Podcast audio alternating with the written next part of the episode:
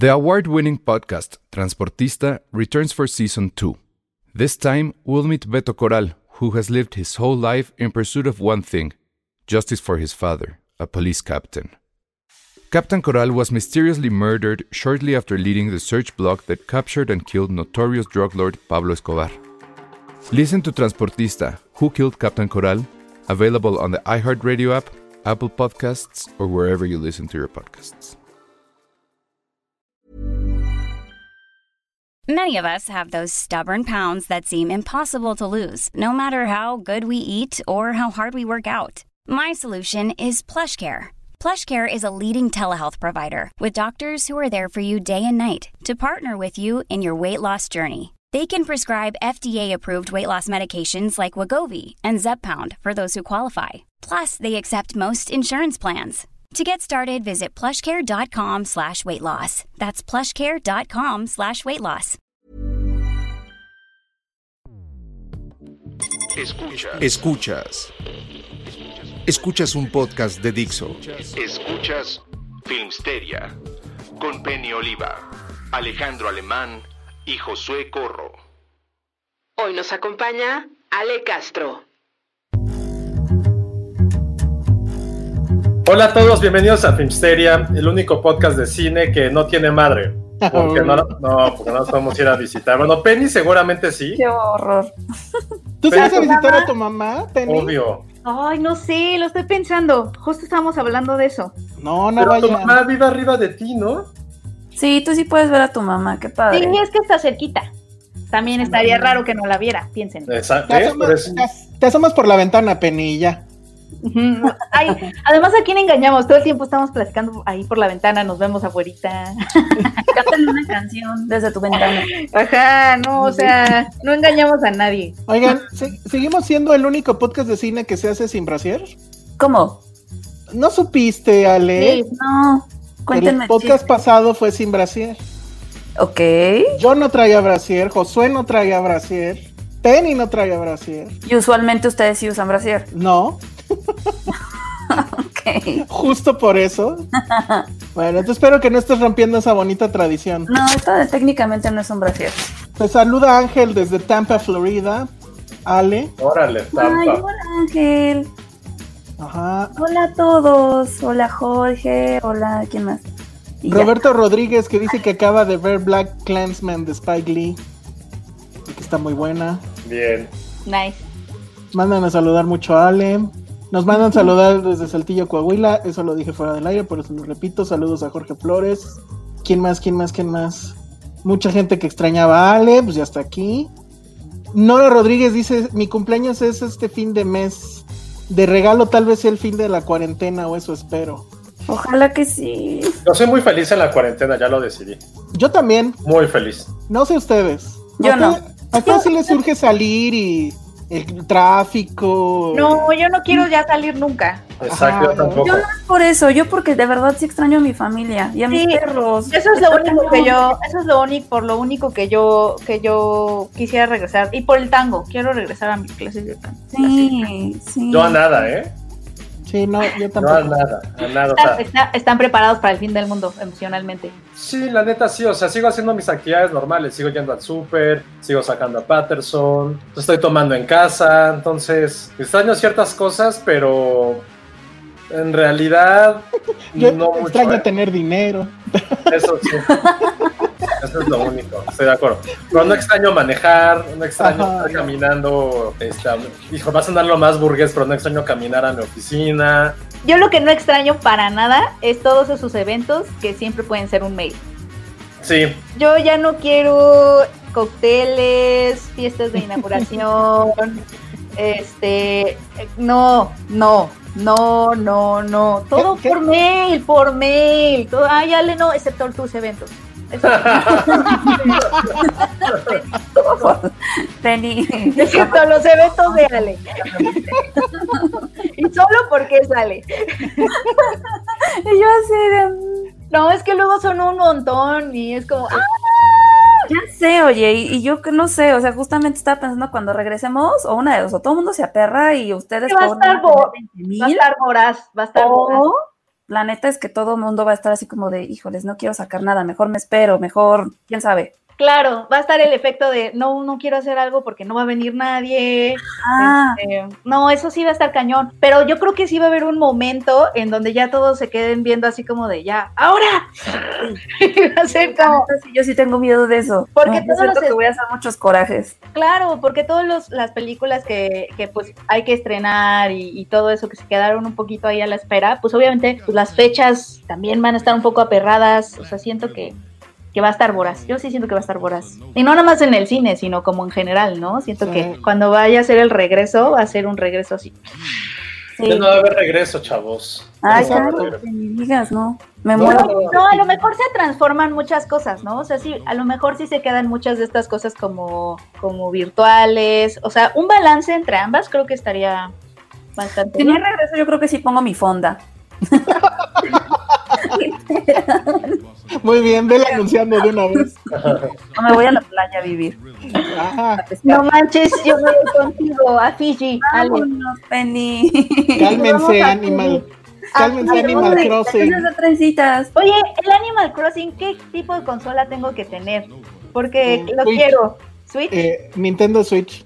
ah, ok. Si, si quieren saber todo de Animal Crossing, comenten en, en el chat y traigo a Patty para que les explique, porque ella ¿Ella juega? Ah, Toda- sí. toda la pandemia se la ha pasado metida en el, en el Switch. Yo no he Oye. jugado nada. Hablando de eso, sí quisiera sacar un punto a relucir, hablando A de todo eso, porque, o sea, creo que estamos mal en pensar que va a haber una, que todo va a ser normal, va a ser una nueva normalidad en la cual incluso los cines van a tener que estar, no decir evaluados, pero hay que rediseñar cómo se ir al cine, porque no vamos a poder estar sentados el uno al otro, al lado del otro. Entonces eso va a ser bien interesante. Pero también no, de lo que quiero hablar de Animal Crossing, está bien interesante todo lo que ha pasado en todo este mundo virtual, con lo que hizo Travis Scott hace dos semanas o la semana pasada, no me acuerdo, que dio su concierto en Fortnite y que fue un madrazazo. Pero hablando de eso, eh, ayer cometí el error, y espero que nadie más lo haga que está aquí escuchándonos, de ver una pendejada llamada la E-Liga Mexicana,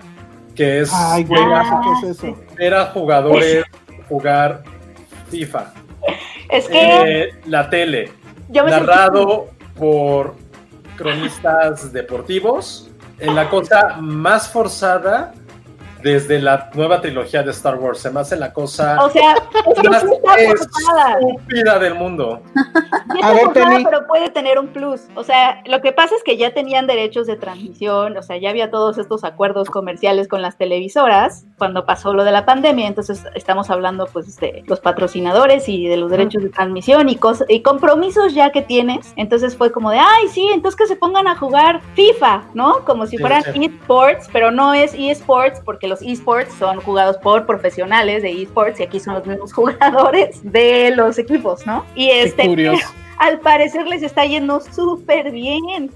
O sea, en ratings les está yendo muy bien. No, Lo justo puede- estaba investigando puede- eso. Ajá, bueno, sigue, sigue. O sea, lo que puede ser, lo que puede significar que empiece a haber, o sea, que, que lo mainstream, cosas tan establecidas como el fútbol, o sea, no hay un deporte más deporte en México que el fútbol, empiece como a, pisar los terrenitos de los esports, creo que le puede dar como un empujón a los esports, que están esperando a ver cuándo pues, los empiezan a considerar realmente un deporte aquí en México, porque en otros países creo que están avanzadísimos en eso. Sí, de acuerdo. O sea, eso sí también estuve investigando. Eh, sí, generalmente lo que hacen en otros países es sí tener a jugadores profesionales. Pero aquí, bueno, como todo, casi todo lo que toca algo Televisa y televisión abierta lo vuelve mierda.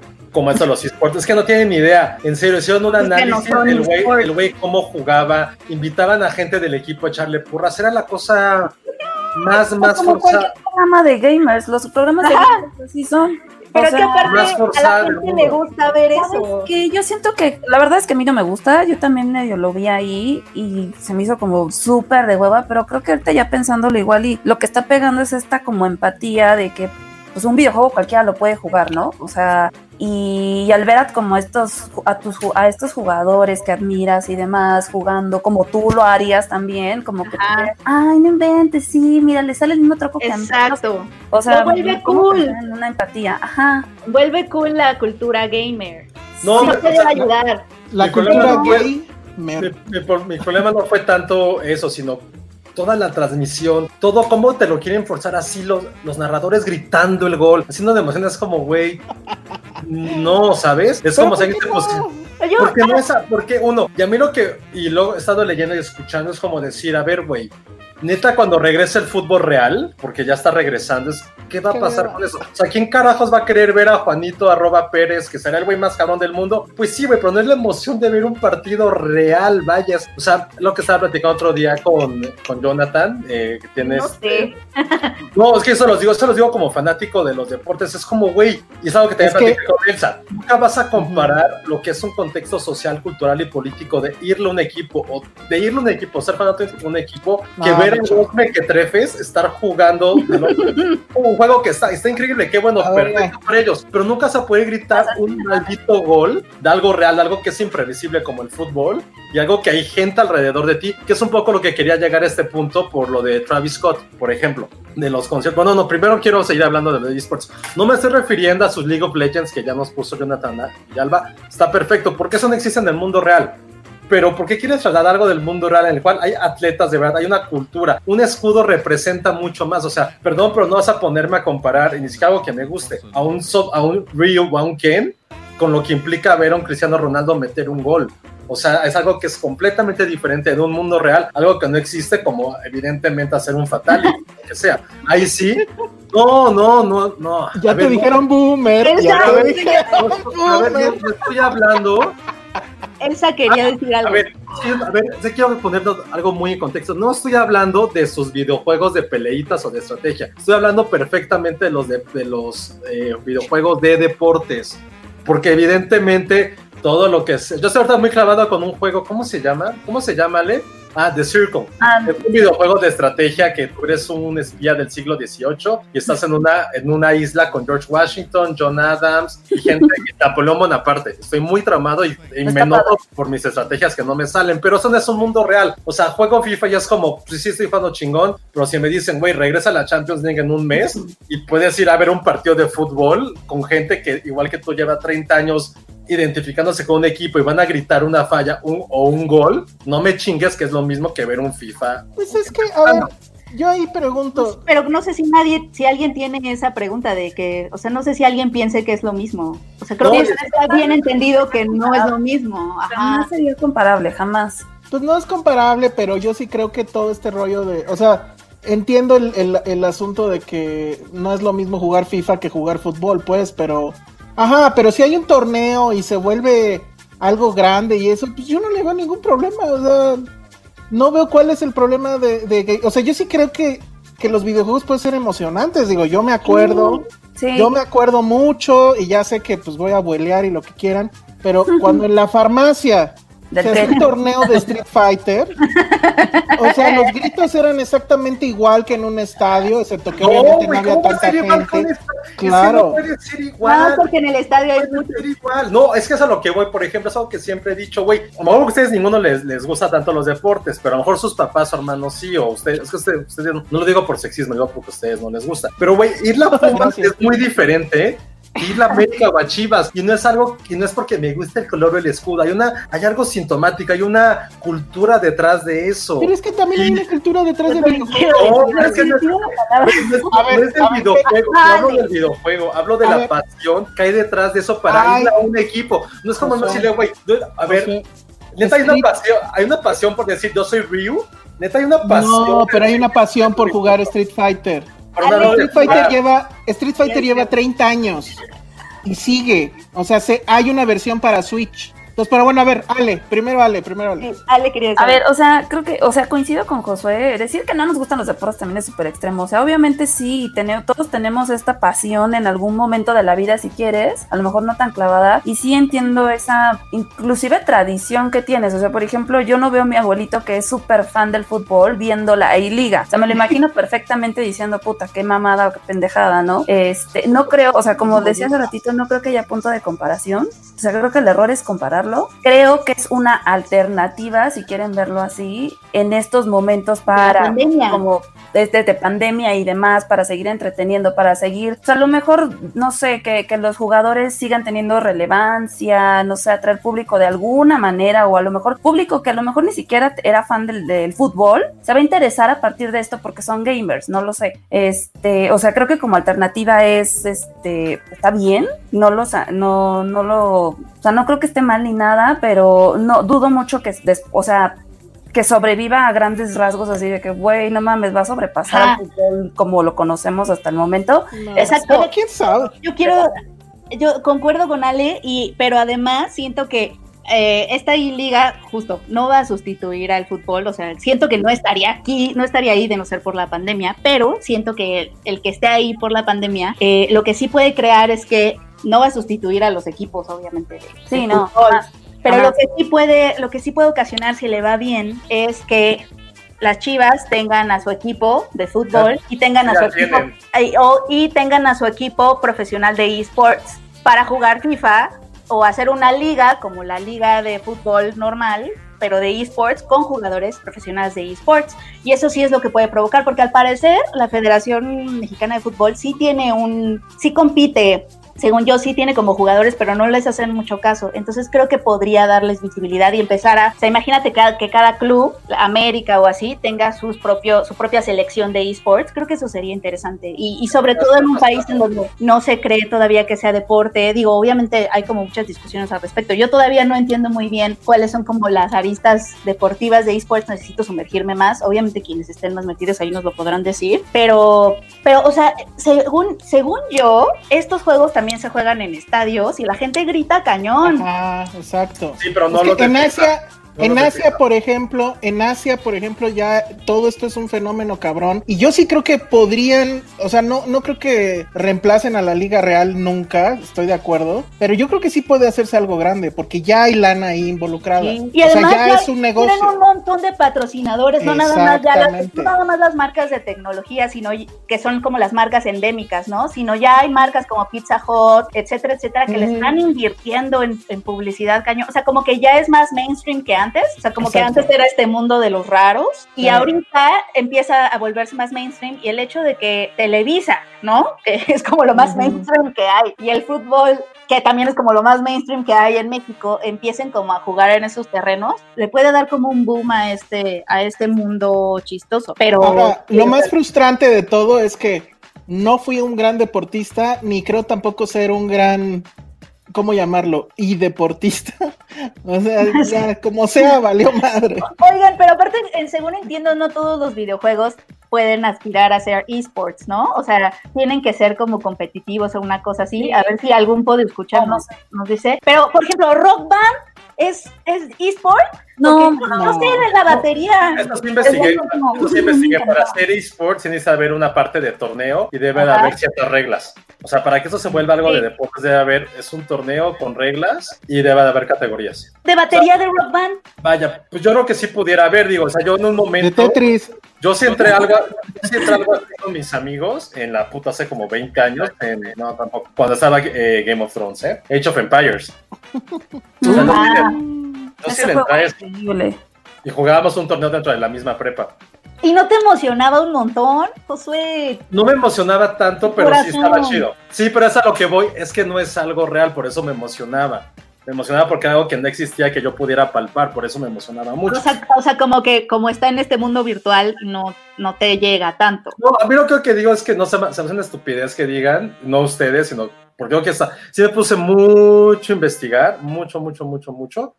Eh, y sí están diciendo que sí puede sustituir a los deportes o que la gente va a decir, güey, es que sí acabó 0-0 el partido 1-1, ¿por qué en los esports son como de 80 contra 5 y meten ¿A goles de chilena? ¿En serio? Pero a mí lo- yo- y este tema lo saqué, perdón, por, por lo de Travis Scott, que están diciendo que ese es el futuro de lo que puede pasar con toda la parte de eventos, de si ya lo pueden hacer en un mundo virtual, ver un concierto de, de cualquier músico, ¿por qué no van a ser así en el próximo año cuando no pueda haber conciertos?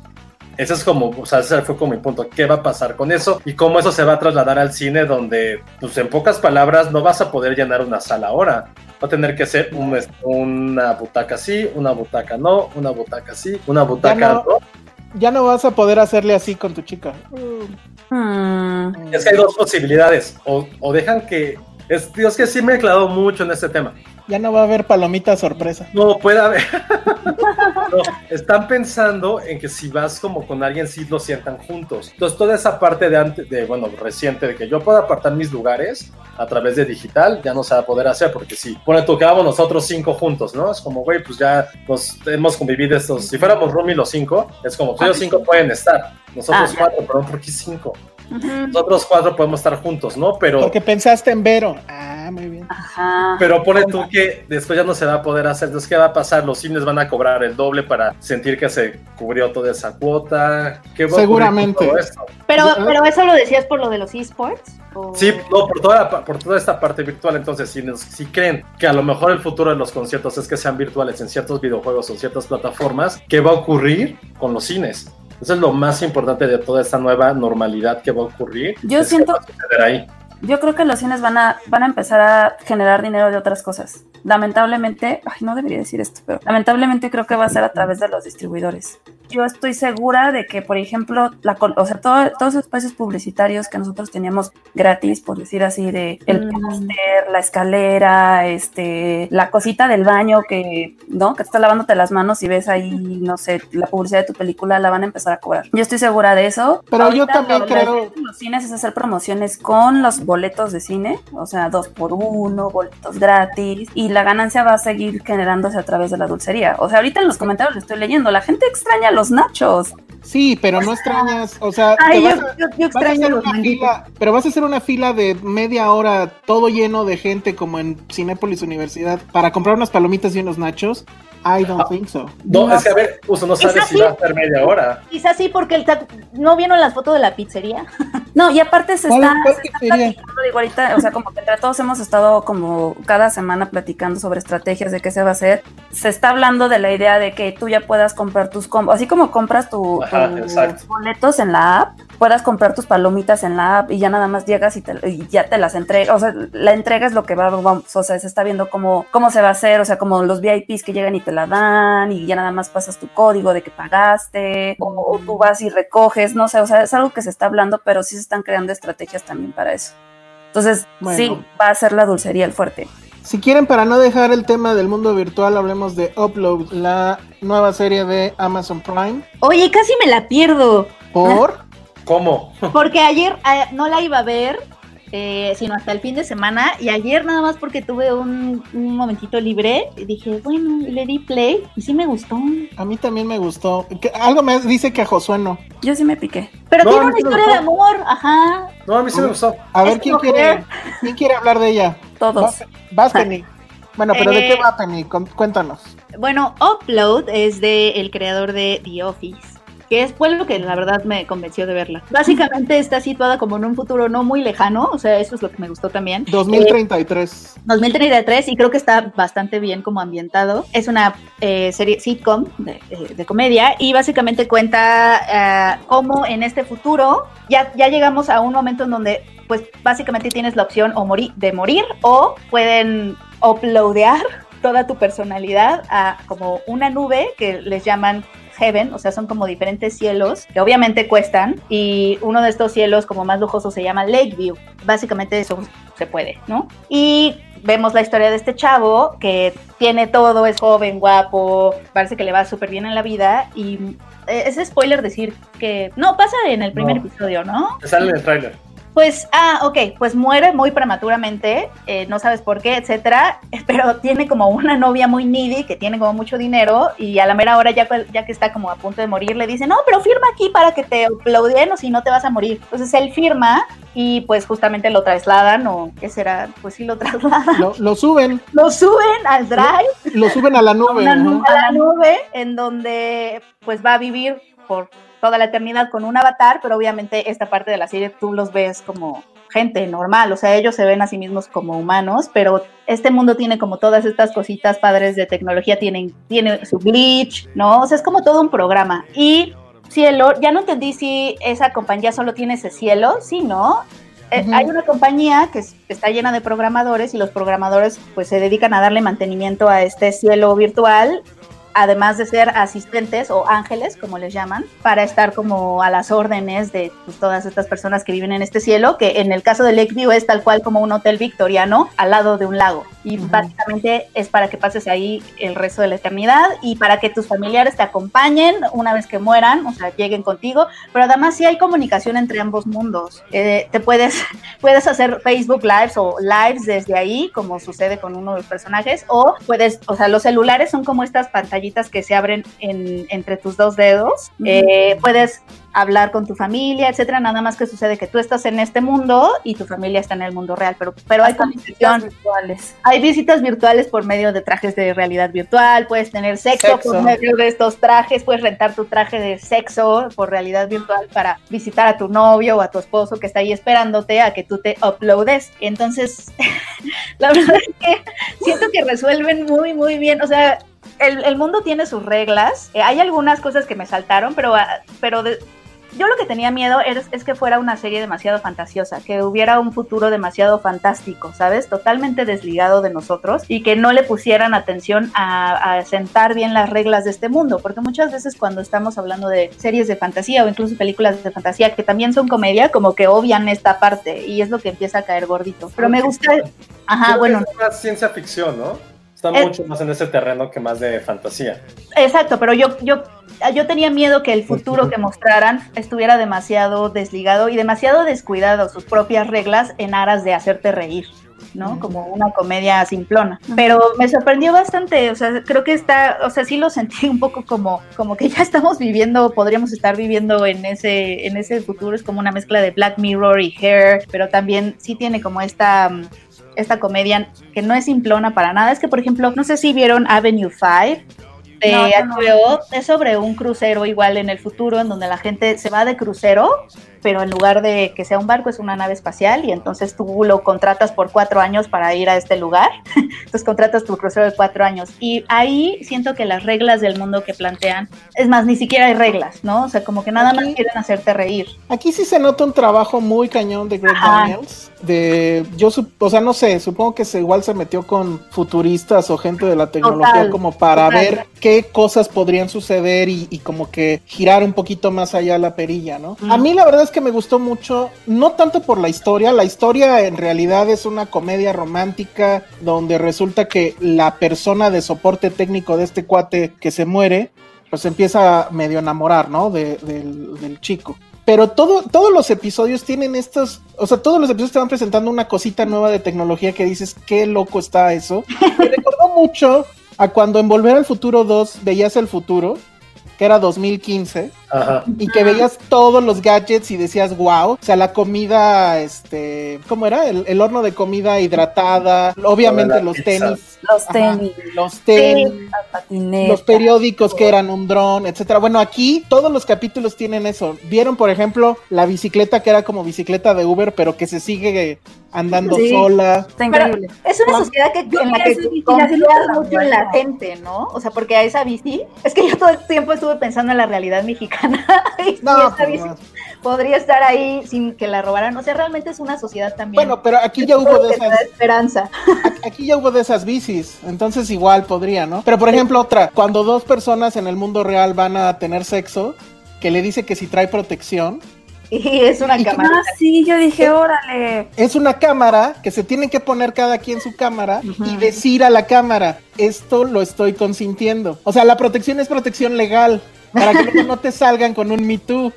Entonces, eso, la verdad, todas esas pequeñas ideas a mí me parecieron Tan cañón. fabulosas y son las que me hacían seguir viendo. La verdad es que la historia, pues es una historia romántica que está bien, pero no tiene, la verdad, nada de novedoso, creo yo. Pero todo el contexto en el que sucede la serie está muy bien pensado. El mundo está muy bien construido. Ajá. En, en Estados Unidos en, en la crítica le fue terrible. Ay, ¿en serio?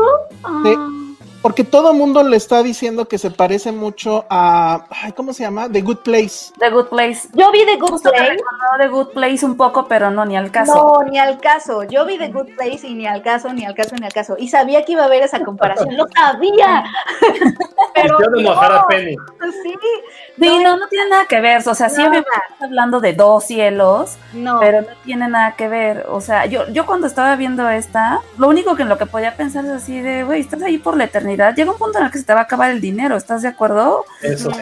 Y llega un punto en el que, pues, suena muy feo, pero tu familia te empieza a olvidar. O sea, estoy de acuerdo que tus papás o tus hermanos o tus, hasta tus nietos se preocupen por ti o les interese ir a visitarte. Pero, digo, como pasa en la realidad ahorita, pues cuántas tumbas no hay ab- abandonadas de, pues, ¿a qué voy a ver a un familiar que nunca conocí? No sé, o sea, Sí. se me hace Ahora, sí, como una Tiene onda estos- muy tiene estos diabólica de complejos. Y le, y le da como, Sí, como justo. complejidad. Y The Good Place creo que justamente es fantasía. O sea, ese, es, ese es el asunto. Que no tiene todo este trabajo que decíamos de ciencia ficción. Y ciencia ficción que sientes realista. Y que sientes como a la vuelta de la esquina un poco. Y, y sí, no. Dice aquí Daniel Hipólito que es un Black Mirror buen pedo. No, porque creo que la única parte Black Mirroresca y que la verdad es que a mí es lo que más me gustó es este asunto de la crítica a las corporaciones digitales, donde te presentan todas estas cosas maravillosas, ¿no? Este, las bicicletas estas, la posibilidad de vivir Los eternamente, los coches autónomos, chorro de cosas, pero lo que sí recalcan todo el tiempo en la serie, y de hecho es parte de la trama, y esa parte de la trama sí me gusta, es que la gente pobre no puede acceder a esto. La Exacto. gente pobre tiene un cielo pinchísimo de 2 gigas, que solo tienen 2 gigas de datos al mes, que eso O- implica estar en un cuarto sin ventana. Entonces, esa es la parte padre también de esto. Pero ahora, y por eso pensé que José no le iba a gustar. No, de hecho, ya que lo están diciendo, no, no me encantó. De hecho, me gusta mucho el comentario de Nora Rodríguez, que es Black Ah. Mirror con San Junípero, y el episodio donde los amigos, sí, me recordó muchísimo eso, tiene toda la razón. San Ah, bueno. pero sí es como la. ¿Saben a qué se parece? Se parece también por momentos a Ghost. O sea, la No, película. no se me hizo nada. Sí, A porque mí- se está comunicando con el fantasma y bla, bla, bla. No, no tiene sé. partes de The O sea, Matrix. me pero de lo más- que no tiene nada es de The Office. Por eso pensé que a José no le iba a gustar No, ahorita que, ahorita que lo están diciendo, ya no me encantó, sí es cierto. O sea, siento que, como hace rato decía Penny, es como, como estos eh, juntas que pudieron ser un mail. Creo que esa es una película, es una serie que puede haber sido una película o puede haber sido un episodio. A mí, ahorita, qué bueno que lo estuve escuchando. Sí, tiene muy buenos detalles, pero creo que nadie de nosotros ha estado hablando ni de la parte narrativa, ni de la parte de construcción de personajes. Solo decimos, güey, está increíble lo de la bici, está increíble esto, muy bien construido, sí, pero, o sea, no hay una carga como ni siquiera moral, ni de Moral sí. trascendencia. La- no, la- yo no la los tres capítulos que vi es como jajaja, jejeje, o sea, nunca he encontrado como un conflicto con los personajes reales, o sea, entiendo la chica que se enamora del fantasma porque está exageradamente guapo el cabrón, el güey sí está que te cagas de guapo, sí. sí está muy cabrón, La neta, sí, yo sí, dije. sí está muy, entonces pues dices, güey, pues nada más, o sea, se enamora por esto, porque medio le escucha, o sea, siento que sí, me, me gusta, sí es un Black Mirror, pero para mi sobrino de 7 años que lo va a entender, le va a gustar y va a decir, ay, qué bonito, quiero voy a pensar durante dos segundos si quiero morir y quiero esto. Pero, no, o sea, yo no es una serie que cuando me fui a dormir dije, verga, sí que querría que pasara esto, querría vivir una realidad así, porque nunca te lo plantean. Todo es como, ay, qué bonito. Digo, insisto, has visto tres, cuatro capítulos. O sea, la primera vez que sentí algo que dije, ah, madres, hay como una carga moral o filosófica. Eso del niño, lo de un niño que se muera a los que son 10 años. Tenía- Y se, queda, y se queda en esa edad por siempre porque sus papás quieren que tenga esa edad. Y el güey dice, cabrón, mis amigos ya están teniendo novia, están cogiendo. Mi hermano menor ya tiene una cita y yo sigo siendo un niño eterno. Esa fue la única vez en tres o cuatro capítulos en que dije, ah, ok, sí están tratando algo que tiene una Pero- carga filosófica y moral. La serie, eso es lo que a mí, ya escuchándolos, es como de, sí, no me está gustando. De hecho, no la acabo de, ni siquiera me importa ver si la acabo de ver. No me importa quién lo mató y nada de eso, porque la serie ni te lo plantea, está como... Pero la parte de la, de la gente pobre no, no te llegó. A mí sí me llegó mí dos- me llegó. Lo de la parte, sí, o sea, dos segundos, seguro les es que pueden dura dos dar, segundos. sí. Pero todavía no, No. la desarrollan. O sea, Puede ya ser, no. puede ser. se tardan en desarrollarlo. De hecho, Sí. es parte central del conflicto al final, digamos. A mí lo que sí me... con- Ajá, es que ese es el punto. es- A mí lo que me sorprendió es que sí la binguaché. O sea, duran los Ah, mira. capítulos 30 minutos Yo también. y prácticamente los vi de corrido. O sea, Sí. ahora A mí yo también entré pensando en que iba a ser un humor tipo de Office. Y no hay absolutamente nada de eso. Eh, Greg Daniels, tengo entendido que él también es guionista de Los Simpson o fue guionista de Los Simpson. Siento que es más como estos capítulos donde Los Simpson viajan al futuro o como un Futurama. Creo que va un poco más ahí. Pero la verdad es que a mí sí me gustó como un divertimento. O sea, no es una serie que te deje pensando demasiado. Es nada más como ver posibilidades. Aunque a mí sí me dejó pensando en algo. Yo, por ejemplo, y creo que, bueno, no sé cuánta gente, pero empresas, etcétera. Yo, por ejemplo, sí pago por la nube de, de Google, por el Drive. O sea, Drive tienes 15 gigas gratis y ya de ahí ya tienes que pagar. A mí, pues ya se me había acabado y tengo que pagar. ¿Cuándo voy a dejar de pagar eso? Nunca, hasta que me muera. Porque no tengo un disco duro aquí abajo donde yo pueda meter todo lo que tengo ahí arriba. Y aunque lo tuviera, pues no es seguro. O sea, un día le cae agua o lo que sea. Y entonces ese es el punto. O sea, cómo o sea, cada vez más partes de nuestra vida digital, por así decirlo, dependemos de seguirle pagando rentas a las, a las empresas de, tecnología. ¿Cuándo vamos a dejar de pagar Netflix en nuestra vida? Siendo honestos. Probablemente nunca. Lo mismo con, en mi caso con Drive, pues ahí tengo todo, no lo voy a dejar de pagar. Y así, o sea, son todas esas cosas que ya se vuelven parte de nuestra vida y que el día de mañana si nos quedamos absolutamente pobres, pues ya nos chingamos, porque o sea, yo no voy a tener mis datos, no voy a tener, no voy a poder ver cine, este, etcétera, ¿no? Entonces Claro. creo que esa parte sí está ahí, no te la remachaca ni te la pone así en tu cara como este Black Mirror, podría a lo mejor hacerlo, pero pues está en una medianía, creo, interesante entre ser comedia y en dar Sí. esos pequeños guiños, ¿no? Sí, ahor- ahorita que lo mencionas, creo que a mí también lo, lo primero que me pegó fue esta noción de, de infinito, o sea, y cre- creo que tiene que ver totalmente con la tecnología, ¿no? Porque pues primero podíamos, este, en nuestro Walkman podríamos, podíamos escuchar 10 canciones, luego, o sea, to- en, todo, en todos estos, en toda esta tecnología estamos buscando siempre tener como infinito, cosas infinitas, ¿no? La nube infinita, el iPod con las canciones infinitas, etcétera. ¿Cómo, quere- cómo estamos siempre usando este tipo de tecnología hacia allá y como ya cuando lo tenemos, que en este caso es upload, la sigo sintiendo asfixiante. O sea, a mí lo que me lo que me llegó en el segundo capítulo fue que este Lakeview me pareció totalmente, o sea, me dio hasta claustrofobia verlo, o sea, como que ¿por qué? Y como como no importa tan perfecto queramos hacerlo, siempre va a ser imperfectísimo, imperfectísimo. O sea, yo- y, y como yo todo el tiempo me estoy peleando con la tecnología, sí, de verdad, sí agradezco mi computadora y el internet y todo. Y aún así, dentro de ese infinito de internet, me siento a veces encerrada.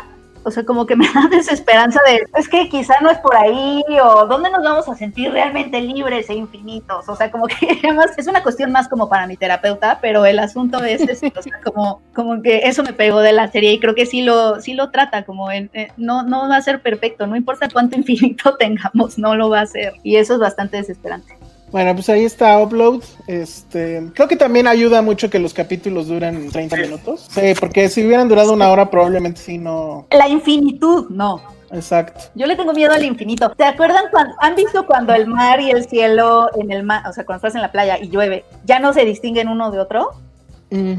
Ese es mi mayor miedo en la vida. O sea, yo no puedo ver eso. O sea, es como tan, ¿dónde están los límites de uno y el otro? ¿Cómo sería tu cielo, Penny, si no fuera Lakeview? Sí lo pensé, fíjate. O sea, tendría que, me, decep- me decepcionó que fuera un lago. O sea, siento que una playa. O sea, como, ¿por qué nadie está pidiendo la playa? ¿Habrá un beach view? Es que además ya es como de viejitos, ¿no? El Lakeview. Sí. Ajá. Una playa creo que hubiera estado mejor. El mío sería una playa Ah, dulce. Yo sí me acordé de ti, Penny, cuando desayunan. Uf, qué ricos sus desayunos. Do- Eso sí dona- es una fantasía. Dona, Dona dona con glaseada tocino. con tocino. Ajá. No A mí manches. lo que más me encantó fue esta cosita que, que movían y podías cambiar a- así como a la nieve y al Ah, en verano, todo eso. Dije, wow, yo lo tendré en nieve todo el tiempo. ¿En nieve a poco? O sea, tu, tu cielo sí sería nieve, Ale. Sí, me encanta. Por ejemplo, me encanta el mar, pero odio el calor. Ujú. Ah. Tu cielo, José, sería como Michoacán, como Coco, ¿no? Como con flores de cempasúchil. Vería el infierno, seguramente. Este, flores de cempasúchil, banda, mariachis. Tamales, ¡Oh, churros. Quirichito loco! Gente jugando FIFA. Gente jugando FIFA. Y cantándote los mariachis puritito loco. Ujú. No, pero sabes que es bien interesante porque ahorita que lo dicen, sí está padre la playa, pero al mismo tiempo la playa no te da como otras cosas que hacer fuera de la playa, ¿no? O sea, se acaba la arena y es como, ah, es el hotel. En cambio, estaré como en un laguito, es como está el bosque, puedes jugar golf, Pero no más. puedes nadar. pero en el lago también podrías. O sea, siento que es más versátil. Ok. eh, Hay más aventura. sí, siento que hay más ¿Qué tal- aventura. qué tal una isla como Hawái? Como que Sí. tenga selva, Mensajes también. selva, este, pero amigable. O sea, no selva con los avispones este, asesinos que están ahorita en, en la vida. Y playa. Muy bien, bueno, pues ahí está Upload, que es de Amazon Prime Video. La verdad es que sí se va rápido y sí te quedas pensando en, híjole, ya quiero ver la segunda temporada. Cosa que quién sabe cuándo va a suceder, porque obviamente todas las producciones se están retrasando. Pero bueno, ¿qué otras cosas vieron? ¿Tuviste Hollywood, no, Josué? Sí, ¿Qué tal? sí me está gustando muy cabrón. ¿De Llevo plano? cinco capítulos y sí, ahorita quiero ya acabar el podcast para ver el siguiente capítulo. Ah. Sí, sí, sí, se los juro. Está buena, no se me antoja. A mí A mí tampoco. tampoco se me antojaba, pero sí está muy bien escrita. Sí es, es el Star System, es una clase perfecta de lo que es el Star System o era el Star System de los años 40. De cómo llegaban güeyes prácticamente de pequeños pueblitos gringos y querían llegar a ser actores o directores o lo que fuera, o guionistas, y todo lo que tenían que pasar para llegar a tener una pizca de fama. Está involucrado muchísimo, evidentemente, homosexualidad, un poco de drogas, prostitución, venderte casi casi tu alma al diablo por tener un pequeño papel. Es algo que eso es, eso es interesante. Ahora, ¿qué es lo que siempre hace Ryan Murphy? Que para mí ya es una fórmula muy desgastada, que siempre pone esta parte de las minorías, sí, arriba las minorías. Y vean cómo era Hollywood hace 40, hace 60 años y ahora cómo evolucionamos tanto. Está bien, pero creo que siempre es como la fórmula que este güey hace en todas sus series. Y aquí por lo menos está un poquito justificado porque es como, oye, el arte es más importante que saber tu raza o preferencia sexual. Eh, las, las actuaciones están increíbles. Lo- Jim Parsons hace un papel de un agente basado en uno de la vida real. No. Que sí te quedas así de, güey, ¿qué pedo con este cabrón? O sea, no solamente era como un- una barracuda entre todos ellos, pero sí ves toda esta parte de, güey, ¿qué pedo con Harvey Weinstein? Es un mini Harvey Weinstein, pero de los años 40, y enfocado 100% como a los actores homosexuales. Perdón, de si Jim Parsons iba a lograr como quitarse e- el bazinga de tu Sí, eh. Sé si lo logra. Sí lo logra por algunos momentos, pero sí va a seguir siendo Jim, va a seguir siendo Sheldon Cooper para siempre. Pero sí lo hace bastante bien. Sí hay momentos en que lo llegas a odiar y te queda también la duda de, güey, son hace, es hace casi 100 años. O sea, ¿cómo hubiera actuado yo en ese momento? Y tiene mucho, mucho esta idea de que Hollywood era la tierra de los sueños, pero por cada sueño había atrás kilómetros, kilómetros de pesadillas para tratar de llegar a este lugar. Entonces está muy bien hecha. eh, toda la parte de vestuarios, la parte también de ambientación, se me hace increíble. Insisto, yo no soy fan de Ryan Murphy de sus series, pero lo que está haciendo con Hollywood, o más bien lo que hizo con Hollywood, sí se me hizo bastante interesante, y sobre todo para nosotros que nos gusta el cine y que vivimos de eso, y a toda la gente que nos está escuchando y que le gusta. Sí, es una historia, una clase de historia muy, muy vaga, pero sí te pone cómo eran antes los grandes estudios y cómo hacían y cómo te imaginabas a esas estrellas que los veíamos glamorosas y realmente había detrás una maquinaria gigantesca para quitarlas hasta el más pequeño vello que tenían en la frente, en la ceja, para que se vean espectaculares. Entonces eso fue un poco lo que lo, bueno, fue lo que más me gustó de, de esta serie. Y sí, véanla. Si alguien nos comentó aquí, está muy, muy woke. Sí, evidentemente, porque así es, así es el, el- las series de Ryan Murphy. Pero al mismo tiempo no lo sentí tan, tan véanme, véanme cómo todo es increíble, cómo eh, las minorías van a ganar. No, es más bien como antes, durante esta época, ser una minoría era algo con lo cual era detestable. O sea, hay gente que por ser de color no podía tener más allá de ser alguien que jalaba cables, aunque tuviera todo el talento, no podía ser más allá. Igual también toda esta parte de, güey, eres mujer y yo soy aquí el güey del estudio, tú eres nada más la cocinera, y también está puesto. Y no es que lo sientas, wow, que simplemente cómo ha cambiado en 80 años un mundo en el cual pues no existía prácticamente ese tipo de libertad y importaba más si tenías un pene a tener talento. Entonces creo que eso fue a mí también una cosa que no lo veo como algo tan relevante de la serie, pero insisto, por ser este tipo de creador, sabes que va a existir. Entonces a mí sí me gustó, me picó, sí la podría encontrar. De hecho, insisto, son siete capítulos, quedan un par y sí quiero ver qué ocurre con eso. Que yo vi el primero, bueno, no terminé de verlo, justo lo estaba viendo antes de empezar la, la transmisión. Solamente dos cosas noté curiosas. Uno, la serie en, en- cuando la seleccionan en Netflix trae una nota que dice que no todos los idiomas están disponibles en el doblaje y dicen que es por el- el- la pandemia. Es decir, no terminaron de doblarla y pues piden disculpas por ello y ponen en la nota que es más importante la salud, Salud. de los que hacen el doblaje, bla, bla, bla, ¿no? Ah, Eso, yo no vi eso. Eso estuvo curioso. Y dos, sí lo pensé mientras estaba yo viéndola, también te dice que tiene un tono, tono telenovelesco, así lo pone Netflix. Y la verdad es que esa es la parte que a mí sí me hizo pensar, bueno, decir, "Ugh". sí tiene, por lo menos en lo que vi del primer capítulo, sí trae una onda ahí muy telenovelera. Quiero ver hacia dónde va. Es interesante justo porque es el- el- el- la época del, del Studio System y, y creo que esa es una etapa muy, muy chingona de Hollywood, para bien o para mal, o sea, hay muchas historias efectivamente muy terribles. Lo que también chequé de lo poco que vi es que hay muy pocas cosas que son reales, o sea, mucho es romantizado. eh, romantizado y, y exagerado, ¿no? O sea, creo que sí existió este. Hay, hay un personaje, el personaje principal, pues de repente, y es el primer capítulo, creo que no es spoiler, no consigue trabajo como extra. Los extras se van literal ahí a la puerta, que en realidad es una puerta de Paramount, ¿no?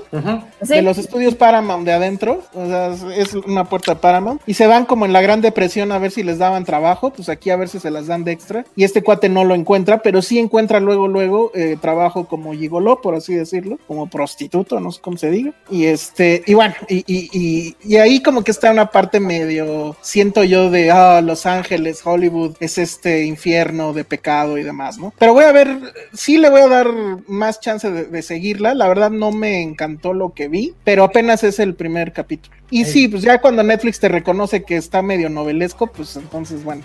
Yo me quedé en el tercero. A mí la verdad sí me está gustando. O sea, y creo- como dice Josué, creo que tiene un- el valor de la serie es el diseño de producción. El intro a mí se me hizo súper bonito y creo que también, o sea, es, sí, obviamente habla de todo esto de- del Star System, de, del entretenimiento posguerra, pero sí como de todo lo que hubiera, o sea, de todo lo que quisiéramos que hubiera podido ser, ¿no? Que, que gente con talento hubiera podido llegar al, a, pues, a ganar premios, a ser protagonistas de historias, este, porque aparte todos los protagonistas tienen algo en su contra, ¿no? O sea, un negro que aparte de ser negro es homosexual, uno que es, es casado, este, pero no tiene dinero y está esperando a sus dos hijos. Es como Glee, pero en Hollywood de los 40. Exacto. Protagonizado por alguien que estuvo en Glee.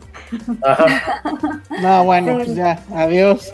Aunque Darren Criss es muy bueno, me, él me gustó mucho en Versace. Por eso sí. Tiene, tiene Sí. muy buen, tiene muy buen papel. Su papel. Sí. es como el más enfocado, el más centrado, el que sientes que podría ser parte del siglo, siglo XXI. Y eso es lo que es interesante. Pero en general, creo que véanlo, sí, sí está un poco telenovelesca, claro, pero como alguien dice, la, la gente aquí en México nos gusta eso. Pero yo por lo que más me clavé sí es justamente por esa, esa parte de cómo van creando a un personaje, a un personaje me refiero a un actor como un director tiene que pasar por 40 mil filtros para que le den una, una película. Eh, tiene algunas referencias al mundo real, como ciertas entregas del Oscar. Aparecen por ahí algunos directores y actores consagrados. Está, por ejemplo, Vivian Lee, la protagonista de Lo que el viento se llevó. Entonces, no, Jaime, no va a pasar eso. Eh, vamos a poner diferentes cosas alrededor de eso. Y nada más veanla por, por esa parte. Es, insisto, es como una pequeña leccioncita de historia básica, básica de historia del cine. Y eso es lo que está entretenido. Dice Mauricio Cruz, dicen que Ryan Murphy está enamorado del trasero del protagonista. ¿Quién sale famoso? O sea, hay mucho plano en algo americano. Para, para hombres. Bueno, para chicas, pues. Dylan, Sí, Dylan bueno. McDermott también. Es el gran regreso del plano nalgamericano, qué bueno. Pero, pero ahora para nosotras. Ajá, ya que Se Marvel agradece. lo negó como Judas, ¿no? Ahora para nosotras. Muy bien, bueno, pues ahí está Hollywood en el Netflix. Oigan, y este, yo ya empecé a ver la nueva de Demian Chazelle Uy, paso sin ver, ¿eh? y no sé si quieren que les diga más o menos cómo va. ¿Cuándo estrena? ¿Ya estrenó este, este fin? No, estrena este viernes. A ver, resúmela en cinco palabras. Ese es tu reto. O sea, cinco palabras, aunque no tenga, o sea, no en una frase, cinco palabras. Cinco palabras. Jazz, drama, mucho, mucho drama, Ajá, policías, ajá. Francia Policía. y, híjole, van a ser dos palabras, vidas quebradas. sí está, está muy, muy, muy. Es como Los Miserables. Es triste. es se mezcla triste. con Whiplash. Ay. Oye, Sí. Joanna Cooley, Joanna Cooley, yo la amo, la amo, la amo, la sigo muy amando. impresionante, ¿no? A ver, rápidamente, es, o sea, es este club obviamente que es de Eddie, que es el tipo de club al que Brian Gosling llevaría en este, en, en la, en la historia paralela de Whiplash, cuando van a París, De La La Segu- Land. de, de La La Land, perdón, irían seguramente a este club, que es el clásico club eh, de jazz, que no está en ninguna calle reconocible de, de París.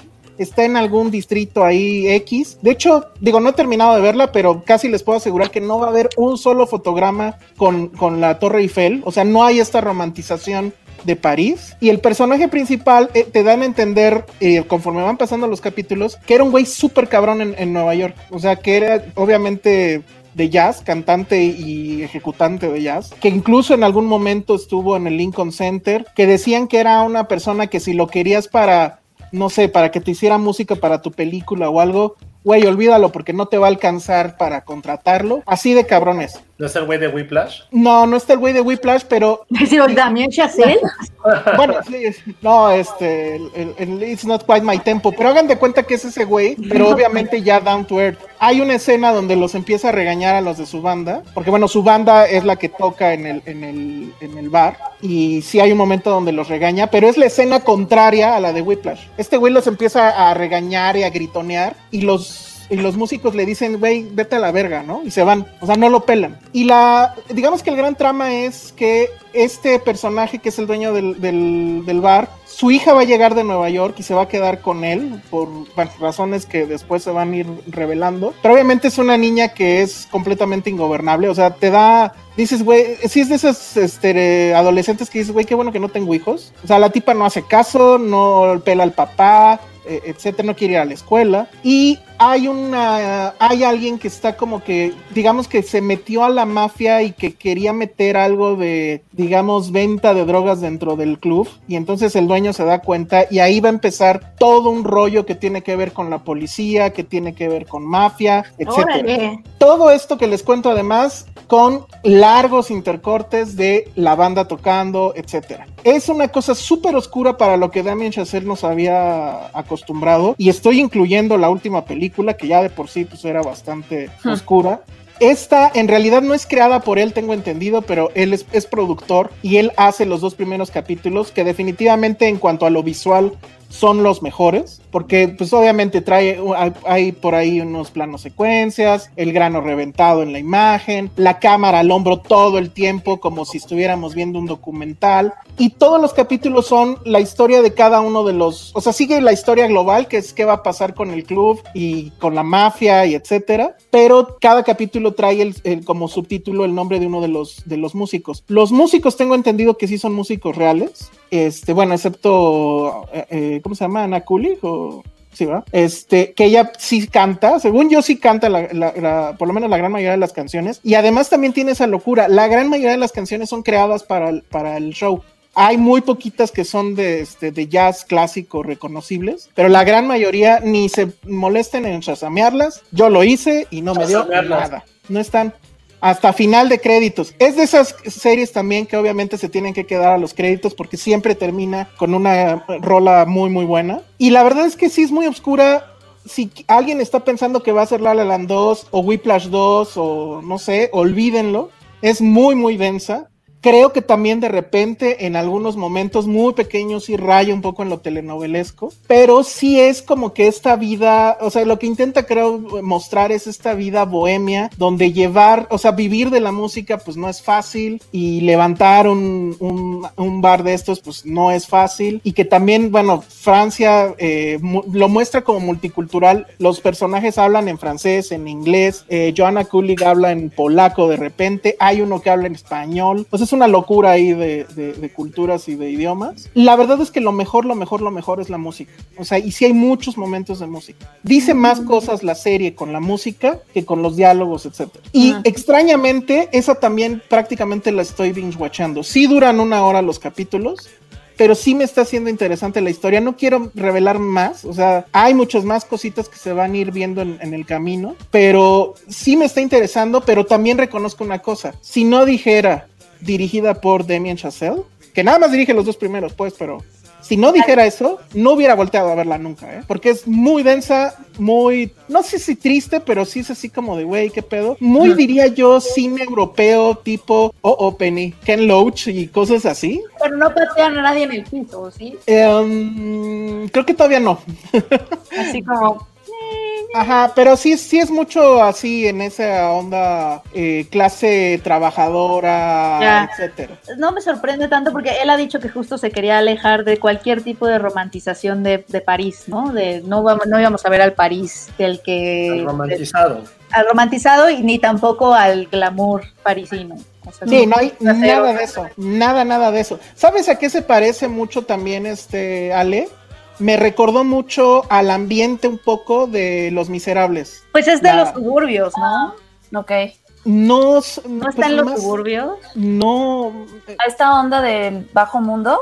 Sí, o sea, eh, hay mucho bajo mundo, los policías. Los policías. Los policías que son medio culeros. Y ahorita justamente estaba viendo algunas fotos de la serie, algunos estilos, y sí, justo pensé en Los Miserables. Eh, ahorita que me que estabas platicando también pensé en Los Miserables. Sí, justo, justo esa es como que un poco la vibra. Pero los personajes, o sea, creo que no es que sean interesantes per se, pero como que sus mini historias es un poco de ver cómo al final son las peores personas. Este güey, el dueño del, del bar, es el peor papá. Además es medio pusilánime porque a todos los conflictos siempre, o sea, le huye o se deja ningunear por todos. La policía se lo trae finto, quieren poner cámaras en el lugar y el güey no sabe ni cómo decirles que no, no sabe cómo gobernar a la hija, no sabe qué hacer con la amante, o sea, terrible. Eh, hay otro que es ahí el, contrabajista, creo, igual está en rehabilitación y un día llega la exnovia y le dice, nada más vine a verte para decirte que me voy a casar. Y güey, no mames, ¿cuándo? Ah, pues ahorita en dos horas. O sea, todos son fuera del escenario, son una mierda, pero se suben al escenario y son la cosa más genial del planeta.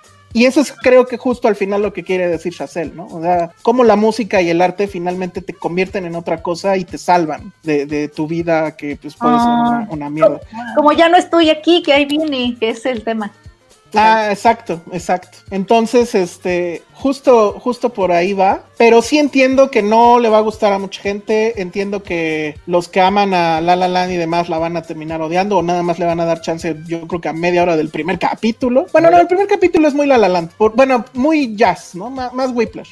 Pero pues sí tiene eso, ¿no? Yo la verdad a mí me está gustando un chingo, pero admito que no es como que para todos los gustos o para los que les gustaba lo anterior. Vas, Josué. No, no, que yo no la quiero ver. Ah, ya. Pues sí, pero sí sé que hay mucha gente que sí la estaba esperando. Sí. Eh, la quiero ver. Y sí, Joanna Kulig está. La verdad es que cuando vuelve a cantar, sí te acuerdas de, Cold War y de la canción que cantan 20 veces. Pero bonita. Sí, y sí. Triste. No es tan oscura como Guerra Fría, ¿no? Nada. No, pero sí hay muchos momentos Guerra Fría. Ella sigue haciendo la de pedo por todo. o sea, ella es este sigue siendo este ser místico intenso.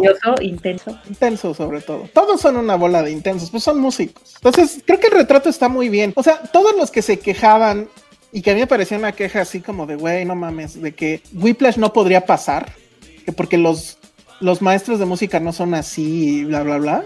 Que es así como de, güey, o sea, nos estamos divirtiendo, únete a la fiesta, pero bueno. E, esos que se quejaban, esta yo creo que sí ya la verán un poco más cercana a la realidad, whatever that means. Pero sí es como que más down to earth, diría yo. Ya. Entonces, este, pues no sé. Ahí va a estar a partir de este viernes, son creo ocho capítulos, una hora. Si son fan del jazz, yo creo que sí este, les va a gustar. Y si son muy, muy fans de Chazelle, como yo, que tengo mi, eh, mi Blu-ray firmado por Chazelle, que lo tiene en resguardo Penny desde hace un año. Desde hace dos, creo, porque Morella pasado, Bueno, pues, pero fue un triunfo, fue un triunfo. Fue un triunfo. Sí, sí, la verdad es que sí. Y sí entiendes perfecto por qué Chazelle está ahí. También a la crítica gringa no le ha gustado. ya, ya, ya, ya, ya. Entonces, bueno, este, no sé si quieren, ya nos vamos o van a hablar de otra cosa. Yo no he visto nada más. Ale se la ha pasado viendo Modern Family. Ay, sí, ya que regresó a Netflix soy muy feliz. Ay, no, yo abandoné, ya no me acuerdo en qué. Me pone muy de buena, soy súper fan de Cam, de sus gritos, de... Aunque sí lloré un poquito cuando... Porque la estoy volviendo a ver desde el principio, no me acordaba de su estúpido payaso, Fisbo, y ya saben que yo tengo pavor a los payasos, entonces ahí le sufrí, pero es lo que me ha mantenido cuerda en estos días. Oigan, nos están preguntando mucho por Midnight Gospel. Ya sé. No la hemos visto, ¿verdad? No. Bueno, yo sí me comprometo a verla para la Yo siguiente también. Yo también, yo también. Este, nada más si quieres ya para ir cerrando, Josué, este, comentar con Penny lo que ha pasado con Ambulante, que Ambulante, yo vi una de ambulante, sí es cierto. yo no, nada más decir, yo no la vi venir y pues prácticamente todos los do- documentales se agotan al, a las seis horas, ¿no? No manches, es que sí, como nada más son mil visionados por cuestión obviamente de, de derechos, porque pues es, es un poco emular lo que sucedería eh, en una sala de cine, que no todo el mundo obviamente tiene acceso y son los acuerdos a los que se llegan pues, de exhibición. O sea, la tienes que ver o en la madrugada, sobre todo los más, este, Clavados. eh, lo- los, los más esperados, ¿no? Que uno de ellos es justo el que a las 12 se va a liberar hoy, que es el de Ai Weiwei de Vivos de, de Ayotzinapa, los 43 de Ayotzinapa. Ese yo creo que mañana a la una ya no va a estar. O sea, lo tienes que ver en la madrugada o en la mañanita. Y son tiempos raros para ver una película. No sé, ¿ustedes se acomodan viendo las películas en la mañana? En la mañana, ¿qué tan mañana? Pues 10, 11, no sé. Uf, no. Antes de la una, dos. Yo No. yo no, yo las No. veo siempre en la tarde noche, o sea, es como mi momento para ver cosas. Que bueno, yo sí tuve que ver el de Berardo a las 12 de la mañana, Sí, que no estuvo tan mal, pero bueno. Como una función de prensa. Sí, de hecho justo iba a decir, a mí no me molestaría, es como una función de revista, que siempre lo hacemos a las 11 o 12. Sí, pero por ejemplo, obviamente, pero la gente trabaja, bueno, hay gente que está Vamos. trabajando en las mañanas. No, pero es que la diferencia es que entras a un cine y pues obscuras, etcétera. Mm. Pero aquí a las 11 en tu casa, que igual y todavía traes la pijama. Y el home office. Ajá. Y luego yo me siento súper mal porque así tantito me escapo así del- de, lo que tengo que estar haciendo y ahí me tienes viéndolo. Pero ni lo veo bien porque estoy como entre que me están hablando y que el trabajo y así. Entonces sí ha sido todo un reto. Pero también agradezco mucho el esfuerzo, ¿no? De Ambulante, Sí. de, de que ponga, esté poniendo estos documentales vivos. Está está súper bueno. O sea, obviamente está devastador, ¿no? Pero está, está muy bueno, me gustó mucho. Y Mucho mejor que el de Aristegui, ¿o qué? Ah, no, claro, sí, mucho. Pues lo, lo platicamos, ¿no? Que Aristegui, o a mí me gustaron muchas cosas, pero como película en sí, como en su lenguaje, tenía como muchas cositas. Y Vivos justamente es un poco lo contrario, porque sí usa el lenguaje para hablar de, sobre todo en este tema donde surgieron también muchos reportajes y muchas veces se confunden, ¿no? Una, un documental, una película que está como usando el lenguaje cinematográfico con a lo mejor algo que está como más cercano al, al reportaje, que, que es que quiero saber sobre los hechos e informar y, y entonces siempre se confunden esas dos y el tema de Ayotzinapa, los primeros trabajos que empezaban a salir estaban como más cercanos al reportaje porque había esta necesidad más bien entender qué había pasado, este, reconstruir los hechos, los sucesos, encontrar la verdad, qué está pasando y mostrar que a estas personas las tenían pues, como sin justicia, ¿no? Y Vivos ya es una mirada pues de un artista visual tal cual, chino, ay güey güey. Pero tiene, pero. Ay, güey, güey. Pero que además es súper, sí, abajo la, la autoridad, ya sabes, como que siempre en su trabajo ha sido contra la corrupción y temas de justicia social. Y lo él quería venir a México. La historia está bonita porque él quería venir ya, él, él ya quería venir a México y, y hacer algo sobre la cultura mexicana. Y resulta que lo invita, el MUAC lo invitó a hacer una exhibición de arte y llegó y cuando llegó, no sé por qué, terminó en un evento de las familias de Ayotzinapa y las conoció y en ese momento dijo, voy a hacer una película sobre Ayotzinapa y buscó productores locales. Elena Fortes es la productora, la de Midnight Family, eh, Familia de Medianoche, y le dijo, oye, eh, Elena Fortes pensaba que era un video para la instalación de arte. Y a la mera hora fue de, quiero hacer un largometraje. ¡Eh! Y ella así de, ¡ah! Y sobre Ayotzinapa. Y la semana anterior había habido, este, habían encontrado cadáveres sin cabeza. O sea, la situación del país, la peor. Y así de, vamos a gra- grabar, a filmar a Guerrero. Y Elena así de, ¡ah! Oye, vendió la casa, ¿no? O sea, muy complicado, me imagino, en temas de seguridad y todo eso. Yo de esa, vi- Además, de, pues el dolor, de, de que vas a, a filmar tal cual el dolor. de esa visita de Ai Weiwei, o como se llame, recuerdo su foto que se tomó en el aeropuerto. ¿La viste? No la vi. Él está en el aeropuerto al lado de un anuncio de Highway o Huawei Ah, ajá, de Huawei. y más arribita se ve un, un, ba- un banner o no sé cómo llamarlo, un letrero de la marca de ropa esta que se llama iWay. Entonces, sí estuvo muy pendejo su, ¡Qué bonito! El chiste. No, su Pero, chiste. pero bueno, véanlo porque sí se va a acabar, se va a acabar, es uno de los más esperados mañana y al parecer a las 9 va a haber un evento igual, Q&A en línea con, con las productoras, no con él, pero, pero, pero sí con ellas. Pregúntele a Elena Ford si vendió la casa o cómo estuvo. No, está, está, está muy padre, a mí me gustó mucho, sí es devastador, Wow. pero, pero está bueno. Oigan, Néstor Soriano nos preguntaba hace rato para Ale. Dice, con el nuevo servicio de compra y renta de películas de Prime Video, ¿se terminó el acuerdo que tenían con Diamond en cuanto a estrenos? No, No sé si puedes responder eso, Ale. Pues no, o sea, no. Lo que pasa es que, pues, o sea, nosotros damos nuestras películas cuando las estrenamos en cine. Ahorita que no podemos estrenar en cine, pues simplemente hay que esperar a que se Mm. puedan estrenar. Está bueno, porque Claro. nos preguntan mucho de la super tienda de Amazon Prime. ¿Qué sí está muy acá o qué? Sí. No me he metido, la verdad. Yo tampoco. Es No. prácticamente ahora puedes comprar las películas en SD o en HD por... A ver, voy a revisar cuánto cuestan, pero es prácticamente eso. Puedes ya comprar las películas, no solamente verlas en streaming, sino poder comprarlas. Por ejemplo, está Zombieland 2. No, tu favorita y la que dijo Christopher Nolan que era la mejor película de su vida, Lady Bird. Mm, La puedes comprar por 100 pesos en SD ni regalada. y 150 Ah, en ¿eh? Regalada así, No, aunque cueste. Ah, no me la regales nunca, Penny. Te la voy a regalar. Prácticamente es eso. Entonces, este, pues ya puedes eh, descargar las películas y tenerlas para siempre, porque me dijiste una pandemia que no hubiera internet. Si nos hubiera tocado la pandemia en los, en los momentos análogos de esta Hace 20 humanidad. años. Imagínate, y hubiéramos hecho. Igual Leer. juegos de mesa. Juegos de mesa, rock band, videojuegos, sí, sí, ¿no? Se puede. No, Pero neta, hace 20 años. Pues Hace ya 20 vi estaba hasta rock los band. PlayStation dos, Ajá, estaban rock band. sí, de estos videojuegos ahí. ¿Tan viejo es el Rockman? Zelda, Zelda No, de, no. de Ocarina Pero- of Time. The Street Fighter, sí. Uf, Ah, Street Fighter. A mí me encantaba Street Fighter. Seríamos más felices porque no sabríamos nada.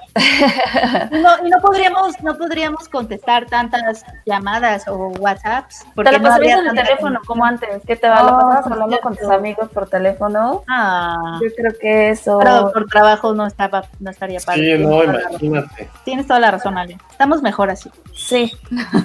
Bueno, pues ahí estuvo. Creo que sí cubrimos todo. ¿Algo más, Josué? No, vamos, ya nos comprometemos para ver la próxima cena- semana Midnight Special. Gospel, Midnight Gospel. Midnight Special, que es una película pronto. Midnight Gospel. Y este. Mejor veamos Midnight Special.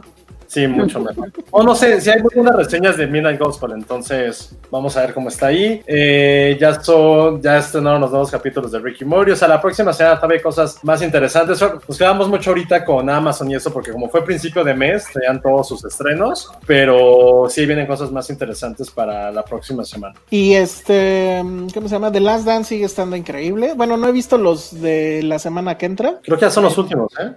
Ya son los últimos, ya. 7 y 8. Pero el 5 me encantó. La historia de los Air Jordan, que sí está increíble. Eh, pero entonces sí, síganla. E- Es más, les diría que si no son, o sea, si no han visto ninguno, vean el 5 y, y ya de ahí seguro se van a enganchar. Pero bueno, Rockman fue lanzado Ah, en yo mayo de a hacer- 2008, dice aquí. ¿Perdón, Penny? 2008, 2008. hace 10, 12. Sí, 12. Edgar Patina dice que es el primer vivo en el que llega cuando aún estamos al aire.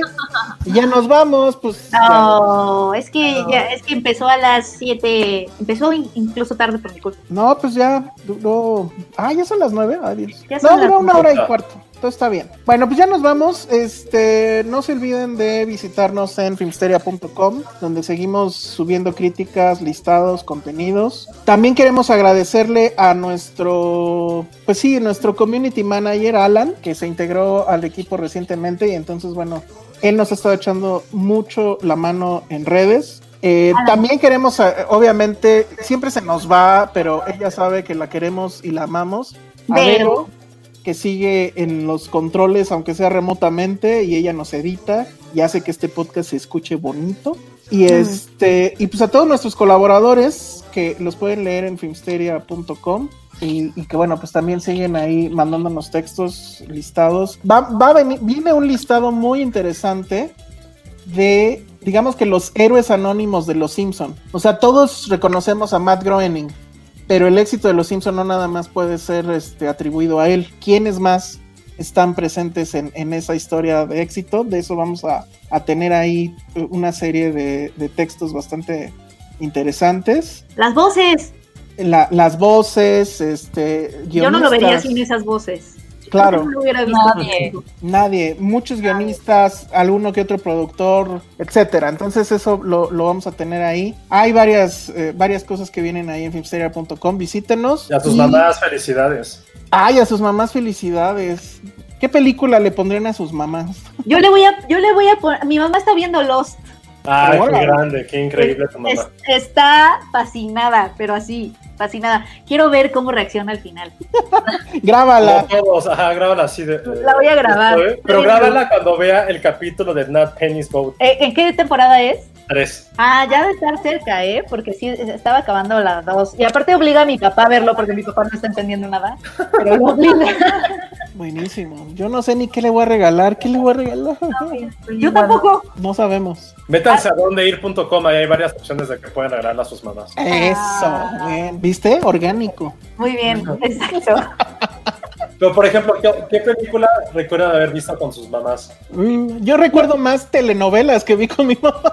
Yo también, la fea más bella nos unió, pero Yo además. solamente vi una telenovela con mi mamá porque mi- en mi casa mi papá nos prohibía ver eso. ¿Cómo Eh, que les prohibía ver eso? Sí, decía que las, le dicen, ay, las comedias. No, no Ah, las comedias. Las Y que eran una cosa mala que, que nos hacía mal verlas, o sea, Anticomedia. Como de no me gusta que vean estas comedias. Mira, el, el Kenny dice, hace dos semanas vimos Jojo Rabbit. Nice. ¿Les gustó? Yo también les se los puse a mis papás. Dice, reímos y lloramos como no lo hacíamos en 15, 18 años. Creo que también nuestros Órale. papás nos permiten ver cosas que quizá nosotros ya, o sea, como que nos subimos a nuestra burbuja de buen cine o no sé qué. Ah, Y nuestros papás nos, nos hacen revivir cosas que luego decimos, ay, sí me gustó. A Definitivamente. mí me pasa, disfruté mucho con ella la de Locamente Millonarios, por ejemplo. Yo la vi en el cine y fue como de, ay, una comedia romántica. Pues. ¿Es con Katie Holmes? No, la de Locamente Millonarios es la de Crazy Rich Asians. Ah, claro. Ah, ya, ya, ya. Es que hay una, hay una Sí. con Katie Holmes que se llama eh, similar. Ah, creo que sí. No, Sí. esta es tal cual. Y cuando la vi dije, ah, está normal. Cuando la vi con mi mamá, las dos así de, ¡ay, qué bonito! Nora Rodríguez nos dice que mamá mía, eso Sí, es de mamá. súper de mamá. Súper mamá. Definitivamente. Luego Andrés Tejada nos dice juego de gemelas con mis papás y les gustó mucho. Ah, es totalmente papá familiar. Sí, es de familia. Dice, la última película que vi con mamá fue Hit. Ay, ¡Órale! No, eso ya está elevado. Y pregúntale a quién le gustó más, si Robert De Niro o Al Pacino. Ah, eso estaría bueno. Edgar, pregúntale a tu mamá eso y nos Cuando cuentas más les gusta más Al Pacino, ¿no? No, mi mamá, mamá, ¿no? no, a mi No, mamá le gusta más Robert De Niro. No es como que está muy loco para ella, si Al Pacino es más caballero. Es que Es Al justo al contrario. de sociópata. O sea, Al Pacino, sí. Es que los dos. Los dos han sido sociópatas. Pero mi mamá no ha visto Taxi Sí, Driver. pero De Niro como que se clavó tanto en una época de, ta- de humor y así que ya no lo ves tan... Ah, puede ser, sí. como... Mi mamá lo amó en The Intern. O sea, Sí, Sí. total, sí, sí. Justamente. Eduardo García dice que vio a Emma con su mamá. Emma, la de Pablo Larraín. Pues supongo. No, qué No, horrible. hay varias que puede haber sido de mala Ah, no, en, en ah, se me fue, me fue horrible. La última película que vi con mi mamá fue Moana. Ah, Moana está padre. Con ella también vi Frozen. Sí, le encantó, las dos salimos cantando. Otra que es súper de papás. Ah, ¿no está cuál es? Dice Alex Juárez que vio Pasante de Moda. Ah, de Intern, exacto. Mm, pero la industria en la que trabajan no es la moda. Ni al caso, pero pues, se llama. Omar Bernabé, la última que vi con mi mamá fue El Gran Pez. Ah, también, también es súper mamá. Súper de mamá y de papá y de todo. Sí. Yo no recuerdo haber visto una película con mi mamá, la última, pero sí recuerdo mucho a mi mamá entrar a mi cuarto en la secundaria y estar así como de chismosa viendo qué veía y era como, esa película no es para ti. Me dijo en Pulp Fiction y en Naturaleza que lo pasaban muchísimo en el 7, no sé si te Esa acuerdas. película no es para ti, Josué. Sí, y me azotaba la puerta y se enojaba y luego se sentaba ahí como en la esquina de la cama y yo así como, güey, no mames, hora de cuando acá no puedo ver esas cosas cuando increíble. ya me es muy liberal en esas cosas, pero sí me me acuerdo que llegaba así como de chismosa hacia mi cuarto y lo abría. Órale. Güey, como que, qué incómodo, mamá, vete. O sea, a Josué que- quería encontrarlo viendo porno. Ajá. Y no, estaba viendo Pulp Fiction. Es como la mamá del, del señor Ski- del maestro Skinner. Ajá, exacto. Así que dice, afeminado. Sí, ¿por qué no estás viendo algo de hombres, Josué? Ajá, y yo mamá. Dice Omar Robles, la última que vio con su mamá fue Green Book. De hecho, mamá. ¿por qué no se la puse nunca a mi mamá? Esa fue una oportunidad perdida. ¿Ves, Penny? Sí. Me odias. A Edgar Patiño su mamá lo llevó a ver Avengers. Y lo que más le gustó fue Chris Hemsworth. Qué buen gusto, señora. Órale, ahí hay una oportunidad de... Coincido con usted. Esta es una- ¿Quién es el crush de sus mamás? El de mi mamá es Chayanne. Qué oso. Sí. Un día me acuerdo que se despertó así súper extasiada y me dijo, bravo, soñé con Chayanne. O sea, pero fue muy real. Y me daba un beso y yo, mamá, ¿qué onda? ¿Por qué me estás contando Pero, esto? pero como de cine. Sí, mi mamá Chayanne. No, de- Cañón, me acuerdo que la de Enredado, este, la de Rapunzel de Disney, la estábamos viendo y me dijo, esa voz es de Chayanne, ¿verdad? Y yo, mamá. Órale. Órale, se sabe todo Chayanne, Toda, su ropa. Mi mamá, yo creo que Jaime Camil es mega crush Super hot. Y Mel Gibson por Arma Mortal. No, mi madre también es Team Chayanne. Es que todas, hasta también Peña y todo, yo también soy Team Chayanne. Ya lo discutimos alguna esa- vez, ¿te acuerdas? Esa canción de solo bailo, solo traigo tu ritmo, solo bailo tu ritmo, solo traigo tu ritmo. Es muy buena. delicioso y caliente. He venido a dejarlo entre la gente. Solo traigo mi ritmo, que convierte la noche buena para quién más? Mi mamá está enamoradísima, tiene un crush, sí, yo no me acordaba, con Owen Wilson. Muy rara, pero dijo, me encanta, me encanta. Y yo así, de, pues está súper narizón. Me dice, me encanta, me encanta su nariz, me encanta todo él. De joven mi mamá era fan de Tom Selleck. Y recuerdo que sí veíamos la Tom serie. ¿cómo se Selleck es súper Magnum. mamá, Sí. Y Ah. súper le encantaba. El bigotito de Tom Selleck, no, bueno.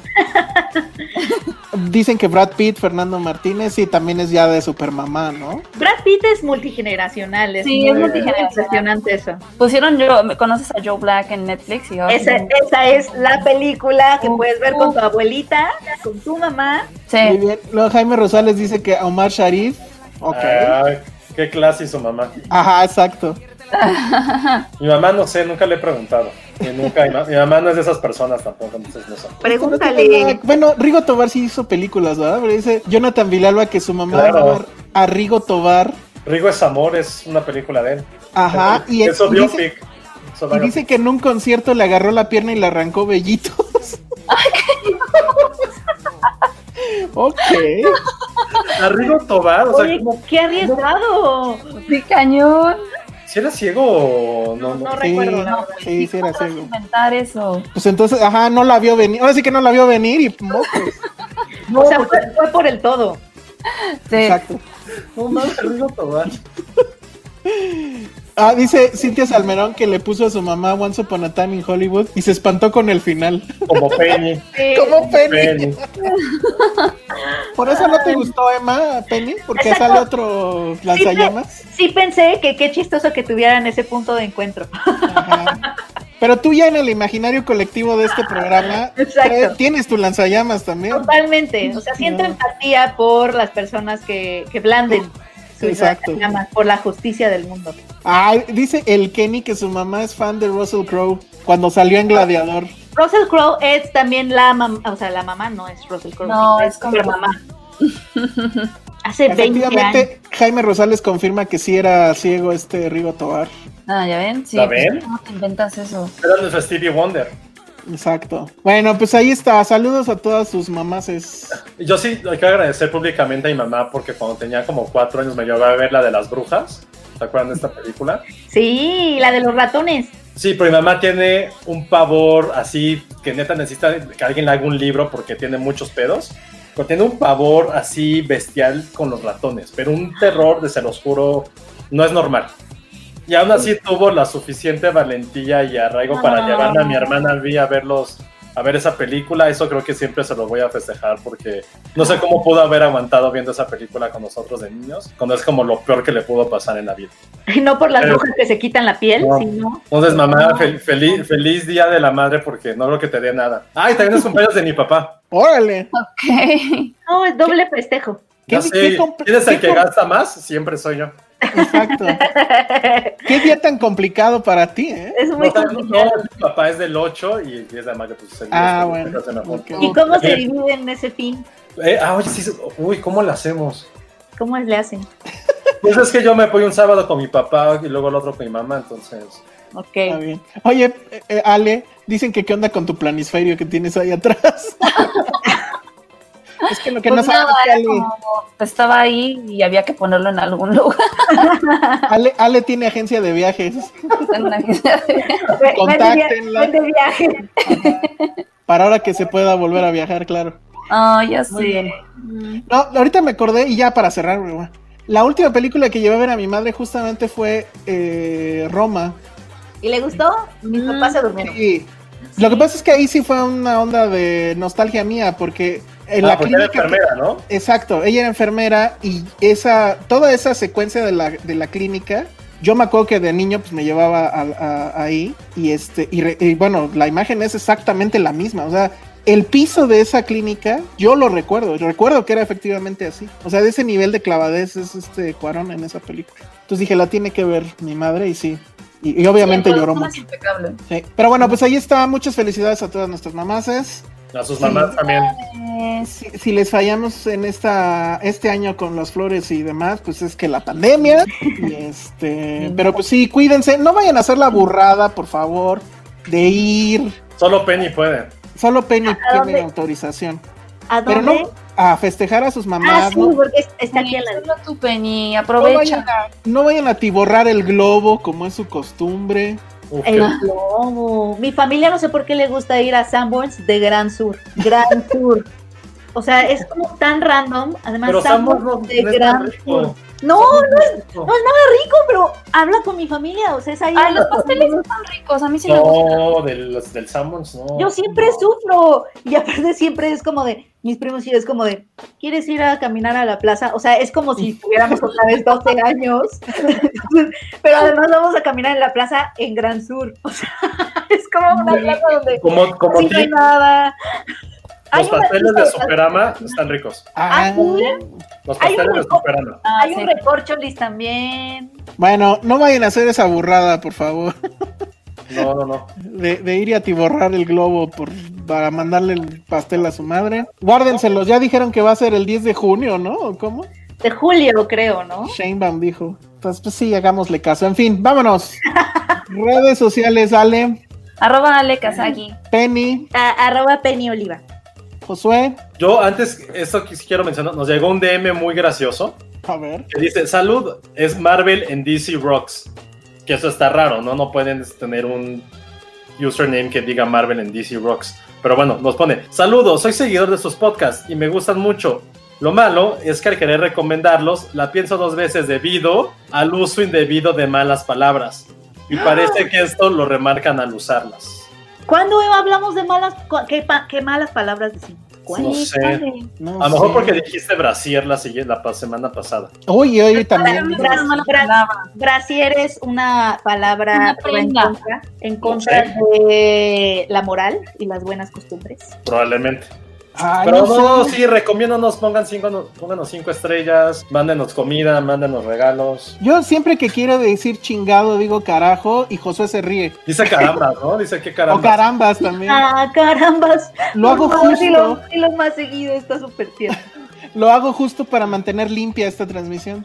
Yo me comprometo el próximo podcast a cualquier palabra altisonante que pueda decir, la voy a cambiar por un carambas, por un recorcholis. Yo también. Recáspita, Exacto. carambolas. Entonces ahí está. Y bueno, pues ya vámonos. Mi nombre es arroba el salón rojo. Vean Upload, está chistosa. Sí, ahorita la voy a ver. ¡Ah! Ah, Ah, no, tengo que hacer el quehacer. No, Ah, no hagas que hacer, Penny. No. Pero ¿por qué a las 10 de la noche, Penny? ya no puedo porque no he tenido tiempo. Ah, ya el no sábado. puedo vivir así, ya es una cosa. No, porque perder el sábado haciendo que hacer es Es una que- cosa que me da mucho coraje. Eso es lo que me ha dolido, entonces lo he dejado. Ay, es como si tuviéramos que hacer muchas cosas o salir, ¿verdad? Da igual. No, pero Oye, sí me no, los coraje. trastes son. No, los trastes está muy cañón. Hablaremos de eso la semana que entra. Bueno, ya nos vamos. Adiós. Bye. Ay, gracias, felicidades, mamás. Mamás Filmsteria. Eh, Bye. bye. Bye.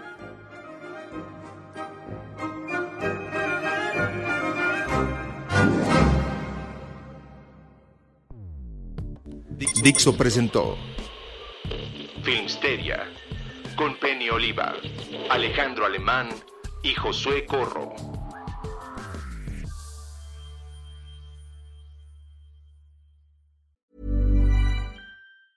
Planning for your next trip? Elevate your travel style with Quince. Quince has all the jet setting essentials you'll want for your next getaway, like European linen, premium luggage options, buttery soft Italian leather bags, and so much more. And is all priced at 50 to 80% less than similar brands. Plus, Quince only works with factories that use safe and ethical manufacturing practices. Pack your bags with high-quality essentials you'll be wearing for vacations to come with Quince. Go to quince.com slash pack for free shipping and 365-day returns.